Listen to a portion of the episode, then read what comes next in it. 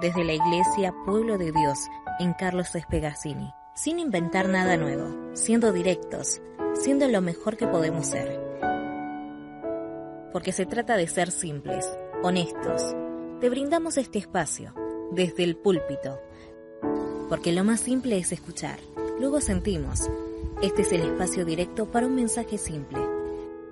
Porque ya no hay diferencia de nacionalidad, ni de clase social, ni de sexo porque todos somos uno en Cristo Jesús. Vení a vivir el Evangelio juntos.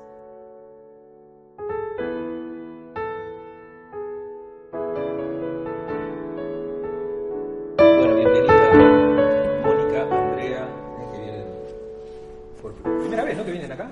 Ahí está. Habían venido en la otra etapa tampoco, Nico. Estaba. Bueno, Mariana ya sabía. Ya, le dimos la bienvenida el otro día, ya es parte. Eh, bien, Eh, quiero saludar también a la gente de, Facebook eh, que, está, que nos está mirando, que nos sigue cada, cada semana, cada domingo, cada miércoles. Muchas gracias por estar ahí, muchas gracias por los, por los mensajes.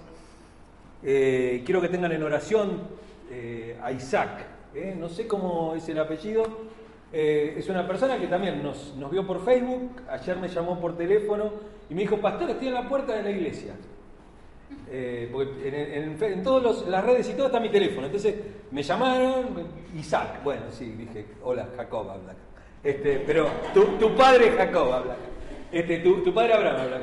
Este, no, y bueno, la cosa fue que que me dice, estoy en la puerta de la iglesia, porque la verdad que yo me estoy por mudar para aquel lado y busqué ahí en internet, qué sé yo, y encontré la iglesia de, de ustedes, estoy acá en la puerta. Digo, no, mira, no tenemos justo reunión hoy. Este, es un muchacho de 21 años. Y bueno, así que va a venir el miércoles, yo pido que estén orando, hoy, estaba, hoy trabajaba, ¿eh? él trabaja algunos domingos, entonces hoy justo le tocaba, no, no podía venir, pero es su gran deseo congregarse. ¿Eh? Y quiere venir a ver qué le parece, si le gusta, si no le gusta, así que este, cada uno tiene que estar a gusto en donde está, ¿no es cierto? Tiene que sentirse bien y tiene que crecer y echar raíces en un lugar donde, donde esté bien, o sea, para estar mal, ya está el mundo, digo, no, la iglesia tiene que ser un lugar donde uno se sienta cómodo.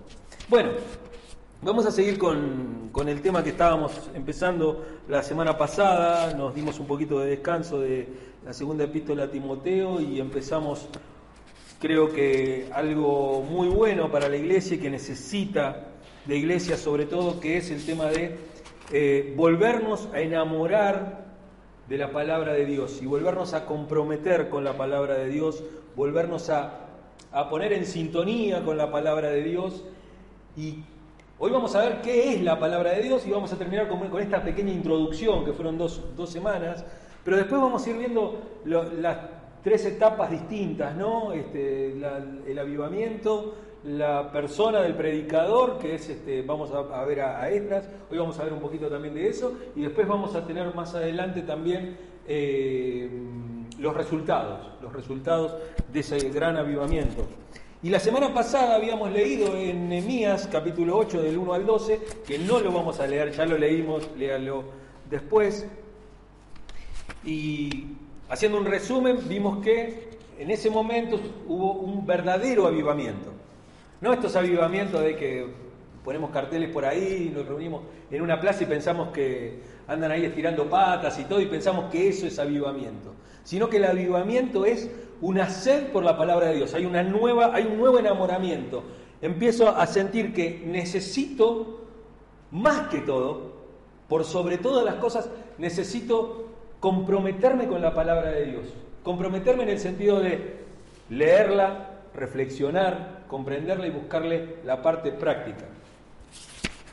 Así empiezan todos los avivamientos, después de una sequía espiritual, en donde la palabra de Dios pasa a estar derrumbada ahí en un costadito, llena de polvo, y acá desde el púlpito hablamos cualquier cosa, empezamos a hablar, no sé, lo que se hablaría en una sociedad de fomento, lo que hacemos acá es volver a la palabra de Dios, necesitamos que la palabra de Dios nuevamente se reentrone, se vuelva a ocupar el trono que tiene que tener, que es eh, el, púlpito. ¿eh? El púlpito tiene que estar marcado por la palabra de Dios. Em, y ese, ese nuevo enamoramiento por la palabra de Dios me va a traer no solamente una profunda conciencia de mi pecado, de cómo está mi vida, mi vida seguramente tiene un montón de falencias, y si yo no voy a la palabra de Dios, va a ser difícil, porque la palabra de Dios es un espejo, un espejo en el cual me miro, y el cual no me miente el espejo. El espejo no miente. Vieron que están esos espejos mentirosos que son medio. Entonces uno va y depende cómo sea, si, si es cóncavo hacia adentro, uno se ve flaquito, entonces está contento. Pero si es convexo, es uno. ¿eh? Entonces la, la, idea es esa, ¿no? La idea es que la palabra de Dios es esa agua cristalina, es ese espejo en el cual yo me veo y no me miente. Y no me miente, no me dice, che, qué lindo que estás, qué bárbaro, qué, qué bien que va tu vida, sino que eh, me dice las cosas que están bien, porque las puedo comparar, pero también me dice las cosas que están mal en mi vida. ¿eh? Y eso viene de que la palabra de Dios nos da una profunda, un, una, una, profunda, una profunda relación con Dios, un profundo conocimiento de Dios.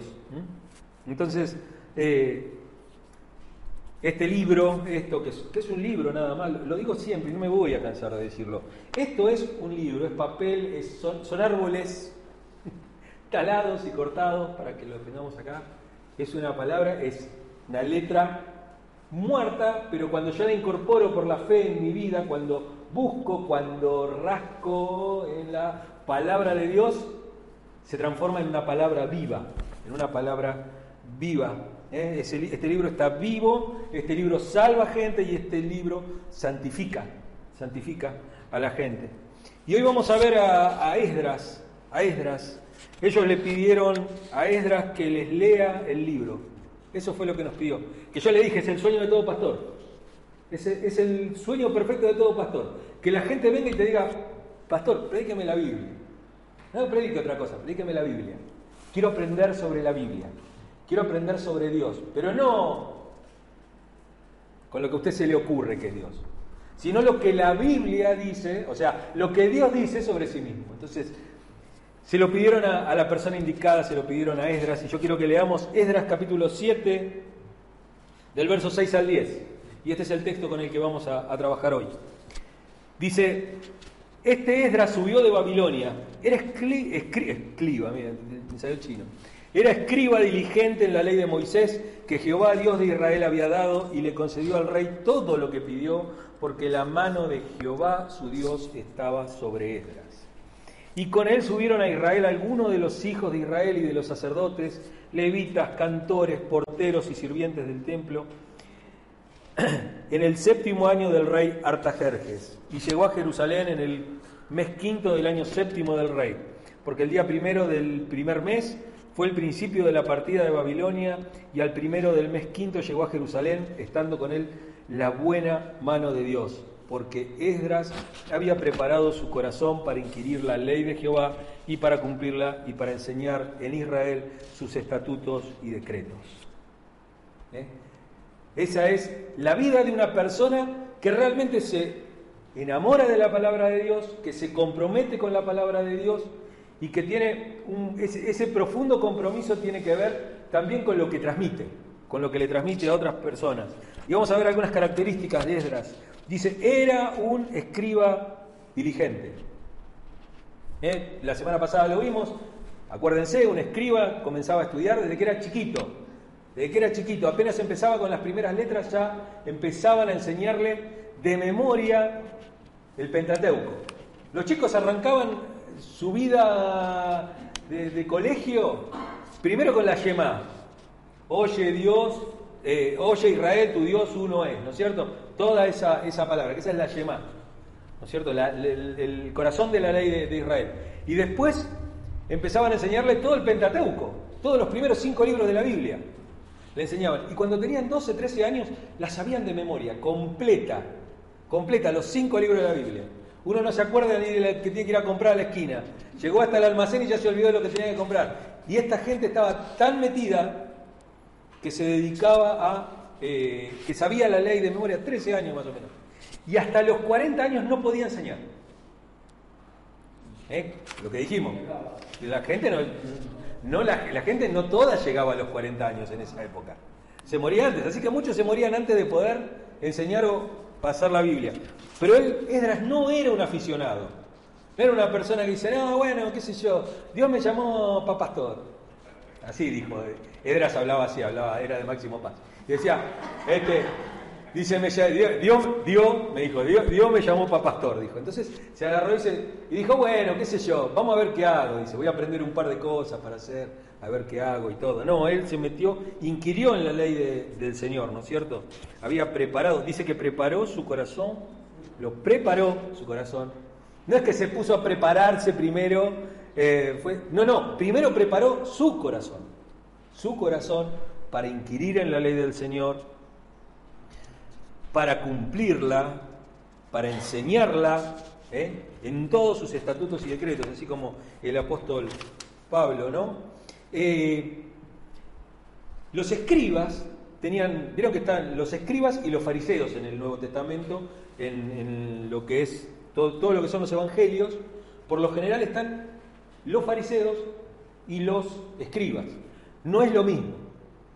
¿eh? El fariseo era una cosa, era una secta del judaísmo, eran personas que eran, primero, 100% judíos, 100% judíos, pero aparte, ellos no tenían ninguna, ninguna otra relación más que, que señalarle al pueblo lo mal que estaba siempre, ¿no? Y que ellos eran buenos. Eso, eso es un fariseo, eso es lo que hace un fariseo. El escriba no. El escriba no solamente inquiría en la ley de Dios, sino que se preparaba para poder enseñarla y para poder decirle a la gente cómo podía aplicarla en su vida. Eso era lo interesante de ser escriba. Y el escriba tenía hasta poder de juez. Tenía poder de juez, podía hablar sobre las cosas espirituales y podía decirle a una persona, esto es lo que tenés que hacer. Esta es la forma en la cual tenés que andar. O había un problema entre dos personas, iba el escriba interpretaba la ley y decía, esto es lo que corresponde según la ley de Dios. ¿eh? Y tenía no solamente eso, sino que desde el principio eh, comenzaban a tener formas para poder enseñar la palabra de Dios, tenían métodos didácticos para, para poder hacer entender. Y esto no es ir a sentarse a dar clase en un seminario.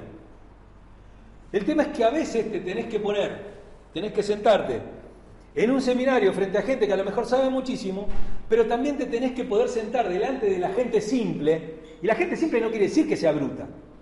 La gente simple es la que no tiene gran preparación.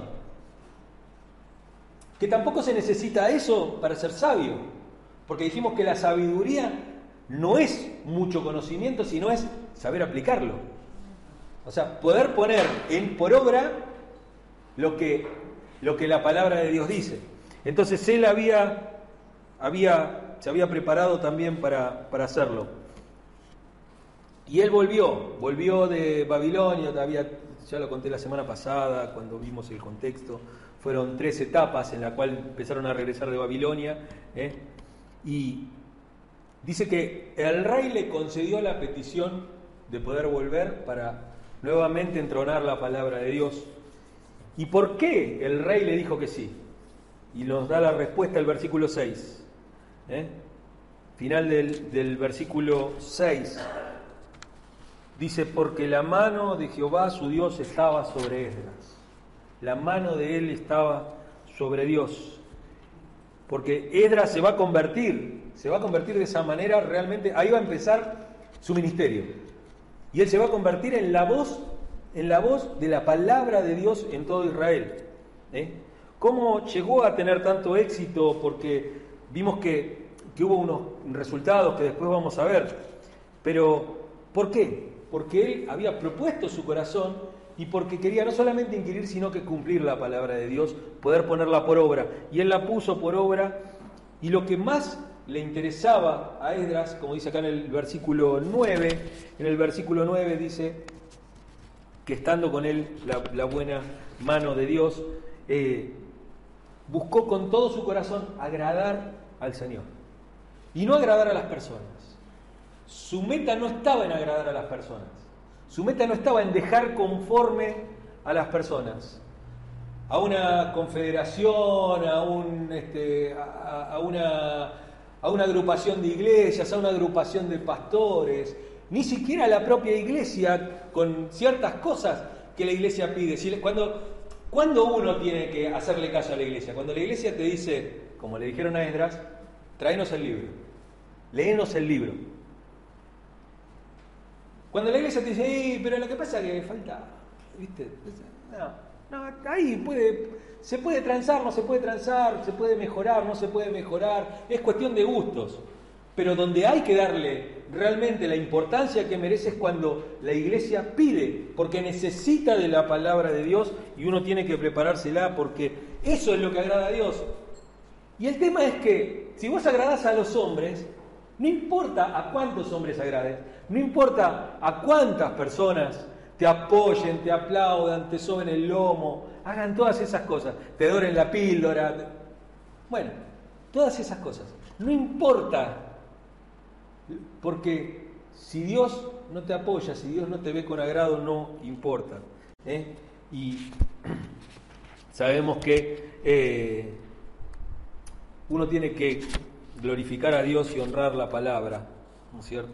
Eh, el versículo 10 de este texto que estamos leyendo eh, nos dice que Edras había preparado su corazón para inquirir la ley de Jehová y para cumplirla y para enseñar en Israel sus estatutos y decretos. La vida de Edras estaba dominada por la palabra de Dios, dominada totalmente por la palabra de Dios, saturada de la palabra de Dios. ¿Qué es saturar? ¿Qué es saturar? Es que se vea, que, como que es, viste que uno dice, me tenés medio saturado. No, no, no. cuando Dios te satura, ¿eh? tu vida es cuando tu vida se hace más permeable. ¿eh? Cuando tu vida se hace más permeable y absorbes mejor y estás empapado de la palabra de Dios, empapado de... Y quien está empapado de la palabra de Dios está empapado de la mente de Dios. Quien tiene eh, en cuenta en todos sus caminos la palabra de Dios, tiene la mente de Dios, tiene la mente de Cristo. Pablo, Isaías dice una cosa, por ejemplo, vamos al Antiguo Testamento. Isaías dice, porque mis pensamientos son más altos que, sus que, que vuestros pensamientos. Porque mis caminos son más altos que vuestros caminos. Eso dice Isaías. Y entonces uno dice, ah, claro, no, no puedo, ¿ves? No, no es posible. Pero sin embargo, sin embargo, dice Pablo, ustedes tienen la mente de Cristo. De Cristo están revestidos. ¿Eh? Lo vimos hace varias semanas, creo que hace tres, cuatro semanas, que vimos, ¿no? Nosotros tenemos que estar revestidos de Cristo, no emparchados. El problema es que la iglesia tiene mucha gente emparchada de Cristo, tiene parches, parches, esto soluciona. Y es como dice, como dice Jesús, el parche nuevo en un vestido viejo termina tirando y termina rompiendo la tela. El vino nuevo en un odre viejo que está resquebrajado, seco y todo, cuando fermenta, lo rompe, lo revienta. Nosotros necesitamos ser odres nuevos y necesitamos quitar nuestra vieja vestimenta, nuestra vieja ropa y revestirnos de Cristo. Cristo nos debe revestir, por eso, por eso digo que tiene que eh, por eso Esdras tenía la mano de Dios sobre él, sobre él. Y ahora vamos a hablar de la palabra de Dios, porque quiero hablar de la palabra de Dios, porque estas cosas que yo escribí las escribí hace ya muchos años. Las escribí hace como 10 años, más o menos. Y hay muchas cosas de las cuales no pienso igual hoy. Y uno dice, ¿vieron que, que se habla ahora de nadie resiste un archivo? Y como si fuera algo malo no resistir un archivo. Yo creo que no es así. O sea, uno tiene que pensar siempre, tiene que evolucionar el pensamiento. El pensamiento no puede ser pensar todos los días lo mismo. Un cristiano que recién se convierte no puede ser igual después de 10, 15, 20 años de evangelio. No puede ser igual, no puede pensar igual. No puede pensar todavía como un chico. No puede estar en la escuelita dominical el tipo sentado ahí en la sillita pintando ahí a David y Goliat con 40 años. No da. Tenemos que meternos más adentro. ¿Y qué es la palabra de Dios? Miren, en este momento cuando, cuando pasa esto, la palabra de Dios era algo nada más que se leía de vez en cuando, que se recordaba de vez en cuando y que se daba en ciertos círculos, pero en este momento la palabra de Dios tiene que ser explicada. Tiene que ser explicada. Lo que se llama la predicación expositiva. Vamos a ponerle que es la predicación explicativa para que algunos. Porque dice exposición. ¿Por qué exposición?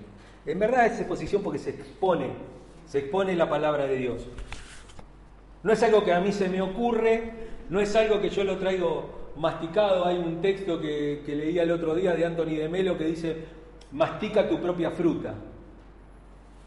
Dice que el maestro, un alumno se quejaba con su maestro, porque el maestro dice, maestro dice, vos no lees cosas o no mostrás cosas que nosotros no entendemos. Y nosotros no entendemos y no nos decís el sentido de tu vida. Dice, ¿y a vos te gustaría, dice, que yo te agarre, te traiga fruta y te la dé masticada? La tenés que masticar vos. Hay cosas que hay que masticarla uno. Tenemos que masticar nuestra propia fruta. Obviamente, uno le dice, mira, tenés que pelar la cáscara, sacarle la semilla. Todas esas cosas, pero después cada uno con esta palabra va a actuar distinto. O sea, cada uno en su vida la va a aplicar de manera distinta. Pero esa es la predicación expositiva. Acá los que vienen hace mucho a la iglesia, a esta iglesia, saben de qué hablo, o sea, saben que la predicación acá es expositiva. Entonces yo le dije, mire, me van a tener que aguantar un par de meses hasta que se acostumbren. Uno se acostumbra al oído.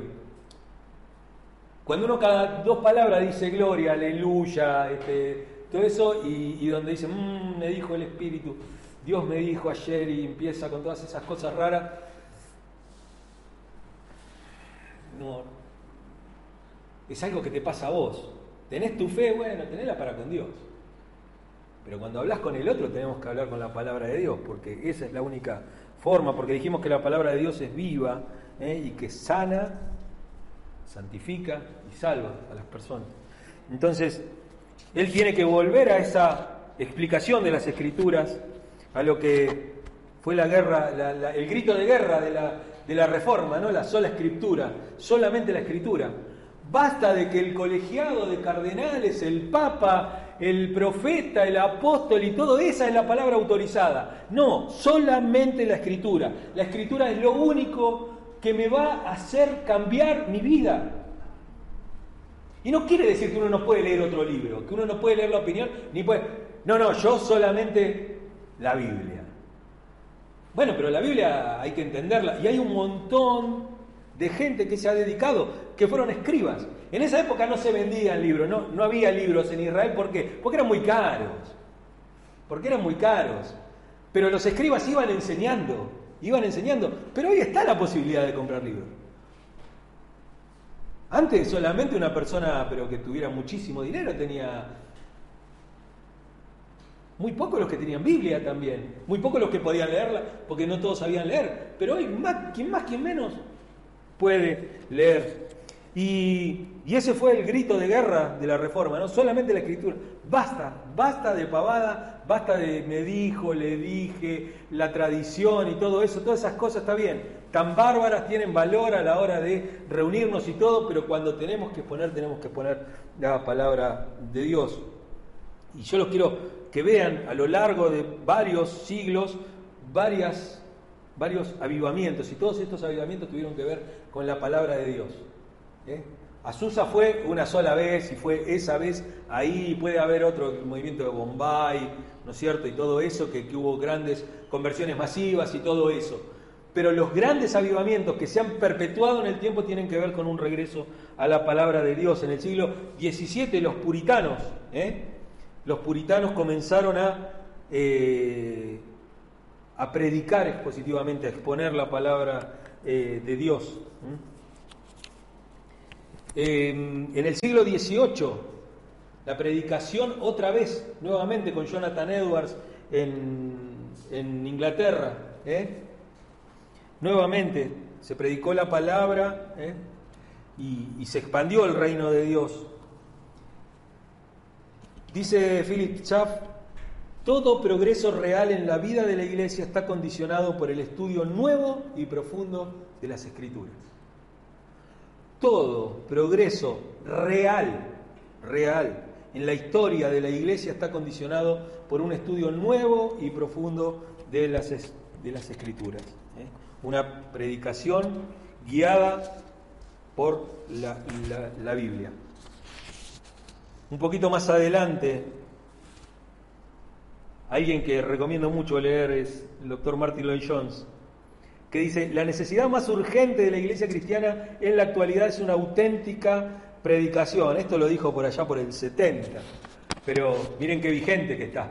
¿eh? Lo que necesita, la necesidad más urgente de la iglesia es la auténtica predicación la predicación bíblica, explicativa, expositiva, y una reforma de la iglesia tiene que empezar por medio del púlpito. Porque estamos pasando momentos en los cuales hay mucha hambre, pero hay un hambre distinto dentro de la iglesia, y es un hambre por la palabra de Dios. Poneme el texto de Amós 8.11, mire.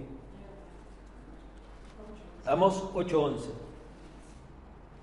Porque vienen días, afirma el Señor, ahí en el versículo 11, en que enviaré hambre al país. No será hambre de pan ni sed de agua, sino hambre de oír las palabras del Señor. Y fíjense lo, que dice el versículo 12. Dice, la gente vagará sin rumbo de mar a mar, andarán errantes del norte al este, buscando la palabra del Señor, pero no la encontrarán.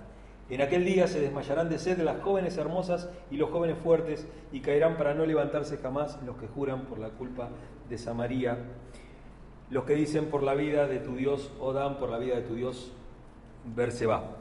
Fíjense, un hambre que envía el Señor, envía un hambre, pero ¿por qué hay hambre?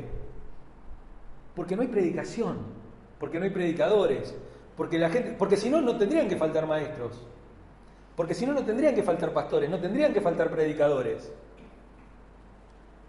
Vieron que a veces la iglesia nos preocupamos mucho porque faltan músicos. Bueno, qué sé yo. Está bien, se hace lo que se puede. Pero si vamos a, confiar en que Dios nos va a salvar por medio de nuestra palabra, por medio de su palabra, bueno, eh, eso es lo importante. Después lo demás todo se puede. ¿No es cierto? Porque la palabra de Dios atraviesa toda la vida del cristiano y atraviesa también toda la vida de culto, toda la vida de iglesia. Cuando uno ora, ¿qué ora? La palabra de Dios. Uno tiene que orar de acuerdo a la palabra de Dios. Si uno ora y pide algo que no está en la palabra de Dios, Dios jamás se le va a conceder. Si uno dice, bueno, yo quiero que pase tal cosa, bueno, si no está en la palabra de Dios, no va a pasar. Y también otra cosa, que la persona que sabe cómo, cómo es el Señor a través de su palabra, sabe realmente cómo es, ¿qué va a pasar con esa persona? Va a saber que no le va a poder doblar, no le va a poder torcer el brazo a Dios. Porque hay personas que se ponen a... No, pero lo que pasa es que en la Biblia dice que eh, la viuda le lloraba, el juez injusto iba y le molestaba y tanto, que... Pero no es que eh, le vas a doblar la mano a Dios. Quiere decir que insistamos y todo, pero como dice mi amigo Gabriel Conte, ya lo dije mil veces acá, ¿eh? dice, la oración no cambia a Dios, me cambia a mí, me cambia a mí, me cambia mi forma de pensar, me, me sintoniza con Dios. Vamos los dos, justos, parejos. ¿Eh? Y lo que vemos lo que vemos ahora con este tema de, la palabra de Dios es que la explicación está siendo reemplazada por el entretenimiento, que la prédica sea entretenida sobre todo. ¿eh? No importa si, se explica, lo importante es que la gente se entretenga. Yo lo llamé a eso en, una, eh, en un ensayo, lo llamé el chicle espiritual. El chicle espiritual, ¿viste cómo es el chicle? El chicle no alimenta, pero entretiene. Y cuando, cuando pasa eso es, realmente estamos masticando un chicle. Estamos masticando el chicle, ¿viste? No te alimenta. Te hace saliva y todo, pero no funciona. La doctrina, la doctrina de la iglesia, los fundamentos de la iglesia, ¿eh? está siendo reemplazado por el dramatismo, por la cosa. mística, por la cosa que tiene que ver con, con los sentimientos, con cómo me siento hoy, y hoy no sentí. Dijo yo no lo siento, pastor, no lo siento, no lo siento. No, déjame parado. No lo siento, me decía.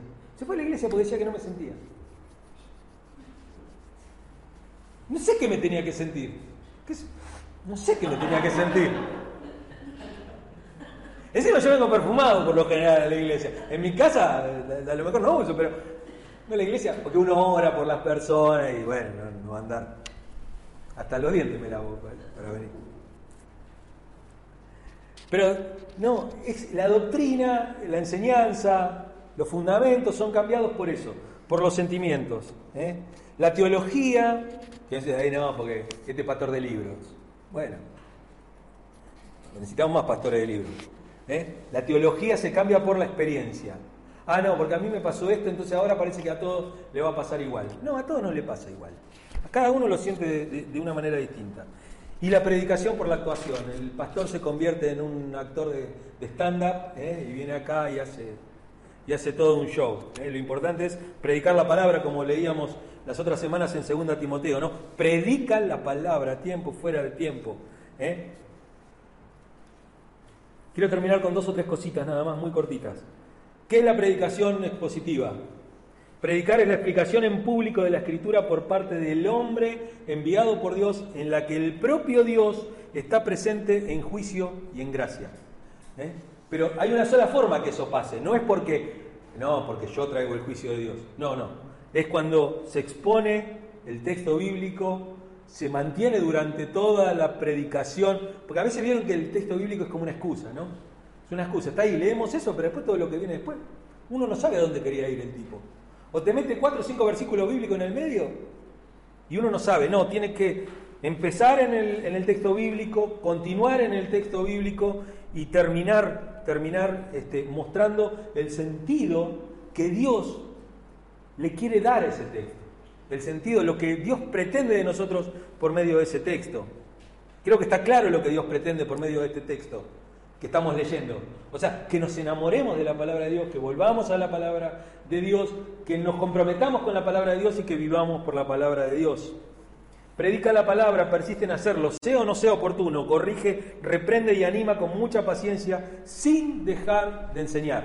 ¿Eh? Predica sin dejar de enseñar. Nosotros predicamos mucho, no, no sabes que Dios es amor, Dios es bueno, Dios puede decir, todo, pero no explicamos nada. Le, contamos eso a la gente. Bueno, lo mismo dicen de Gauchito Gil. Lo mismo dicen de Gilda, lo mismo dicen de Rodrigo. ¿Qué sé yo? No, es bueno, sea que te cumplen las cosas. ¿Está? Lo mismo dicen, es bueno, te cumple las cosas y todo. Pero tenemos que tener la capacidad de explicar la palabra de Dios. Mirá, esto es realmente. Dios es bueno, pero tiene un montón de cosas más. Dios es amor, pero es un montón de cosas más. Dios te puede sanar, pero también te puede no sanar. Pero te va a dar paz, pero te va a dar gozo, te. Entonces, eso es lo que dice. ¿eh? No, se, no debe dejarse ninguna verdad sin enseñar, ningún pecado sin explicar, ninguna gracia sin ofrecer, ninguna promesa sin cumplir. ¿eh? ninguna verdad sin enseñar. Como dice Pablo, yo les he enseñado todo el consejo de Dios. Ningún pecado sin explicar, ¿eh? ninguna gracia sin ofrecer y ninguna promesa sin cumplir. ¿eh? Este es el, el tipo de predicación que explica, que explica algo claro, que lo explica de manera clara. ¿eh? porque cuando la Biblia habla, Dios habla. ¿eh? Tampoco es exponer filosofía propia o lo que uno le parece. Terminamos con este texto de, Charles Spurgeon, ¿eh? gran predicador de la palabra de Dios. La gente se convertía, antes no, son los sermones como ahora. Los sermones eran distintos porque la, forma va como cambiando un poco. Antes los sermones se escribían y el pastor iba y leía todo el sermón. ¿Qué Era un bodrio. Hoy no podríamos soportarlo mucho. Mándamelo, te compro las hojitas, dejá la fotocopia en la cuca. como, como, los chicos del colegio. dejamos la fotocopia en el, kiosco y después cada uno va y hace lo que tiene que hacer con eso. Pero hoy la palabra de Dios es distinta, la palabra de Dios es explicada y Charles Spurgeon tenía esa característica, él estaba en esa época donde se escribían los sermones, entonces después se practicaban porque había que ponerle énfasis y todo. Yo me acuerdo de mis clases de homilética que se hacía eso, ¿no? Acá había que levantar más la voz, acá había que ponerse de tal manera, hacer, uno tenía todo más o menos escrito, todo guionado porque era lo que uno quería resaltar y todo. Entonces eh, se ensayaba el sermón y él iba a la iglesia y ensayaba el sermón. La gente se convertía en los ensayos.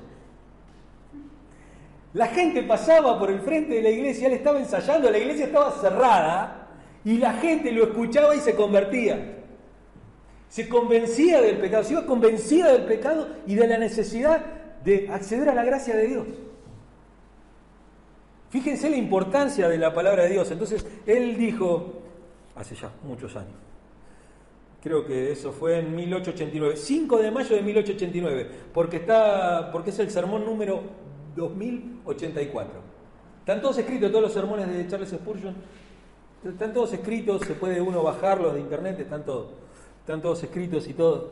Y este lo predicó el 5 de mayo de 1889. Esta semana me voy a hacer los anteojos. Este, dice, la nueva teoría le niega la infalibilidad a las palabras de Dios pero prácticamente no se la concede, eh, pero prácticamente se la concede a los juicios de los hombres. Por lo menos esta es toda la infalibilidad que pueden concebir. Yo protesto que prefiero arriesgar mi alma con una guía inspirada en el cielo que con líderes que altercan y que se levantan de la tierra al llamado del pensamiento moderno. Lo que él dice es, yo no me voy a sumar a las modas, prefiero secarme, Prefiero morirme. Prefiero que no pase nada. Prefiero que se me vacíe la iglesia. Prefiero que pase cualquier cosa antes de echarle mano a lo que todos hacen, a lo que todos les gustan. La palabra de Dios es infalible. No quiere decir que sea, que sea perfecta en el, en el hecho de que sí, lo que dice la palabra de Dios es realmente lo que pasó.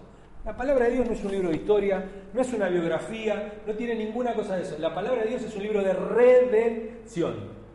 La palabra de Dios redime. La palabra de Dios lo que hace es cambiar el corazón de las personas y darle un corazón conforme al corazón de Dios. Entonces esperamos una nueva generación de ministros, ojalá que los chicos acá, los, que pocos que estén, los grandes también, si alguno se tiene que convertir en ministro, que lo haga, pero por medio de la palabra de Dios. Hacia donde vaya el púlpito va a ir la iglesia. Hacia donde Yo siempre le digo, este es el timón de la iglesia. Vieron que el pastor por lo general maneja la iglesia desde atrás, ¿no? Siempre, siempre tiene dos o tres secuaces. los pastores no, tenemos este, colaboradores, tenemos secuaces. Entonces, siempre por lo general está enganchado con el tesorero, con todo eso, ¿no? Entonces, este, ¿viste? Este, todo desde atrás, y va manipulando y va manejando, entonces cuando lo tienen que votar hay que hacer algo, porque él quiere hacer eso, entonces tiene, necesita apoyo, entonces... Y entonces ese pasa a ser el timón de la iglesia, la manipulación. El timón de la iglesia es el púlpito. Quien no maneja el púlpito no maneja la iglesia. Y lamentablemente tenemos pastores que no manejan el púlpito. Entonces la iglesia va para cualquier lado para cualquier lado. Este es el timón de la iglesia. Pues me dice, no, porque viste, porque a mí me gusta predicar, a mí me gusta. Bueno, mira, acá el que predica soy yo.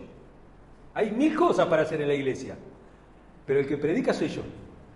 Porque el púlpito lo tiene que manejar el pastor. Porque si no la gente no va a tener ideas. Si un día predica uno, predica con sus ideas. Al otro día predica otro con sus ideas. Al otro día predica otro con sus ideas. La iglesia, la iglesia no sabe para dónde ir. No tiene ni idea para dónde va. Este es mío, también lo hice yo. Con la ayuda de Carlito que me soldó el pie. Necesitamos ir hacia pastos delicados, hacia aguas de reposo. Recuerden esto, la iglesia nunca nunca va a ir más allá de donde va el púlpito. El límite lo pone el púlpito, el límite lo pone la palabra de Dios. Si la palabra de Dios está acá, ese es el nivel de la iglesia. Si la palabra de Dios, acá, este es el nivel que va a tener la iglesia.